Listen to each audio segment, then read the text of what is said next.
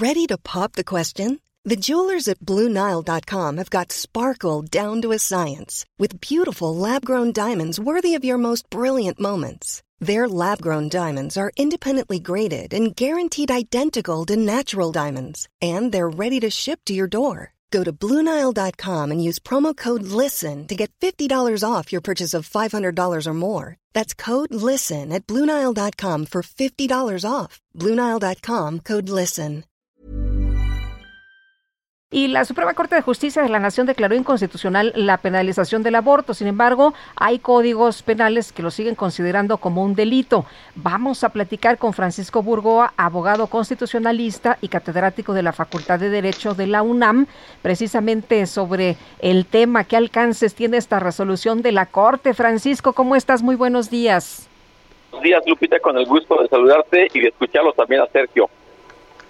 Tengo entendido, Francisco, que, bueno, tenemos ya esta decisión de la Suprema Corte, habrá que esperar el engrose, otros fallos que tengo entendido que están pendientes, eh, pero esto no significa que, que estén derogados todos los artículos que penalizan el aborto en la República, solamente el 196 del estado de Coahuila. ¿Qué pasa entonces si alguien quiere castigar a una mujer por abortar en cualquier otro estado? Es importante precisar en este contexto, Lupita y Sergio, que la Suprema Corte solamente se pronunció sobre la inconstitucionalidad de determinados artículos del Código Penal de Coahuila. Ahora, en todo el país sigue existiendo el delito de aborto. Esto creo que es muy importante tenerlo presente. Sigue penalizado el aborto en todo el país. El único tema es que hay estados como entidades federativas como Ciudad de México, el Estado de Hidalgo, Oaxaca y Veracruz, que tienen una no punibilidad o una permisibilidad cuando se interrumpe el embarazo hasta las 12 semanas de gestación.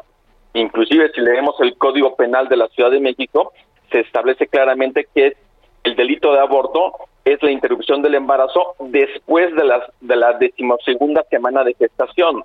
Digo, esto lo comento para tener muy presente que en el caso de Coahuila sí hay una declaratoria de inconstitucionalidad, es decir, va a desaparecer jurídicamente en Coahuila ese ese delito de aborto en de una forma muy específica, como se menciona el artículo 196, en donde se penaliza el aborto en su etapa inicial y lo sanciona de uno a tres años de prisión. Entonces, en todo el país seguirá existiendo el delito de aborto, solamente hay que verificar de qué entidad federativa estamos hablando para que en su caso tengamos las precisiones. Si una mujer, por ejemplo, que se encuentra en el estado de Guanajuato y desea de alguna forma interrumpir su embarazo antes de las dos semanas de gestación, te podrá ir a un hospital y lo más seguro es que en un hospital algún médico no le quiera eh, no la quiera asistir para dar por concluido este aborto por considerar que en el estado de Oaxaca aún se encuentra eh, penalizado. Entonces, esta, esta situación sí es muy importante tenerla en cuenta porque, como comentaba Sergio, el, el hecho de que este, este pronunciamiento de la Corte, que aún no conocemos el engrose, hasta que no conozcamos el engrose, no vamos a saber los razonamientos específicos y concretos que son los que van a ser obligatorios para todos los jueces y juezas del país.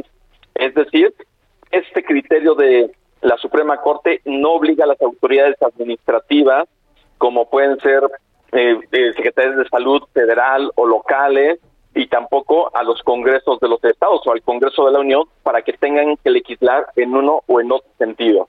Entonces, eh, las personas que no estén en este estado de Coahuila, en cualquier otro estado, podrían ser metidas a la cárcel.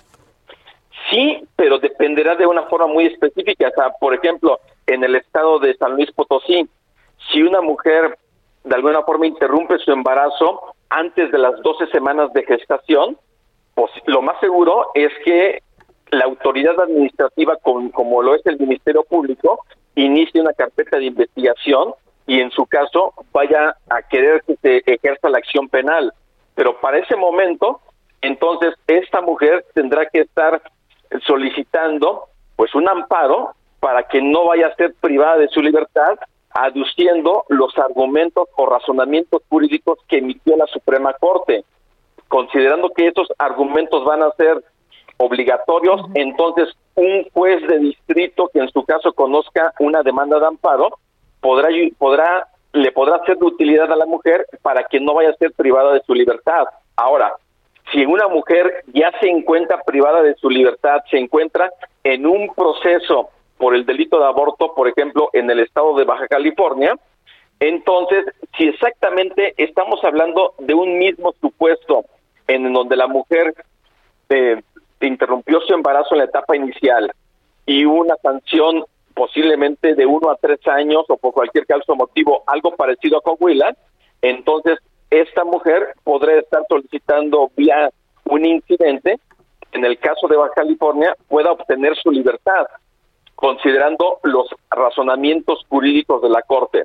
Entonces, esta que comento simplemente es para tener los pies en la tierra, en donde, si bien es cierto, es un paso importante de la Corte, sobre los derechos de la mujer al libre desarrollo de la personalidad, a la protección de la salud, a sus derechos sexuales y reproductivos, a la igualdad, no discriminación y sobre todo a su dignidad, esto hay que tener muy en cuenta que hay que conocer el engrose de la sentencia para saber exactamente los alcances y que de ninguna manera hay una automática derogación, una automática eliminación de los delitos de aborto en los códigos penales del país, en los 32 códigos penales del país locales, inclusive también el federal.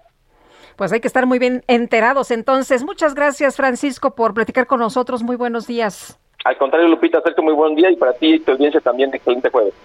Gracias. Gracias. Francisco Burgoa, abogado constitucionalista y catedrático de la Facultad de Derecho de la UNAM.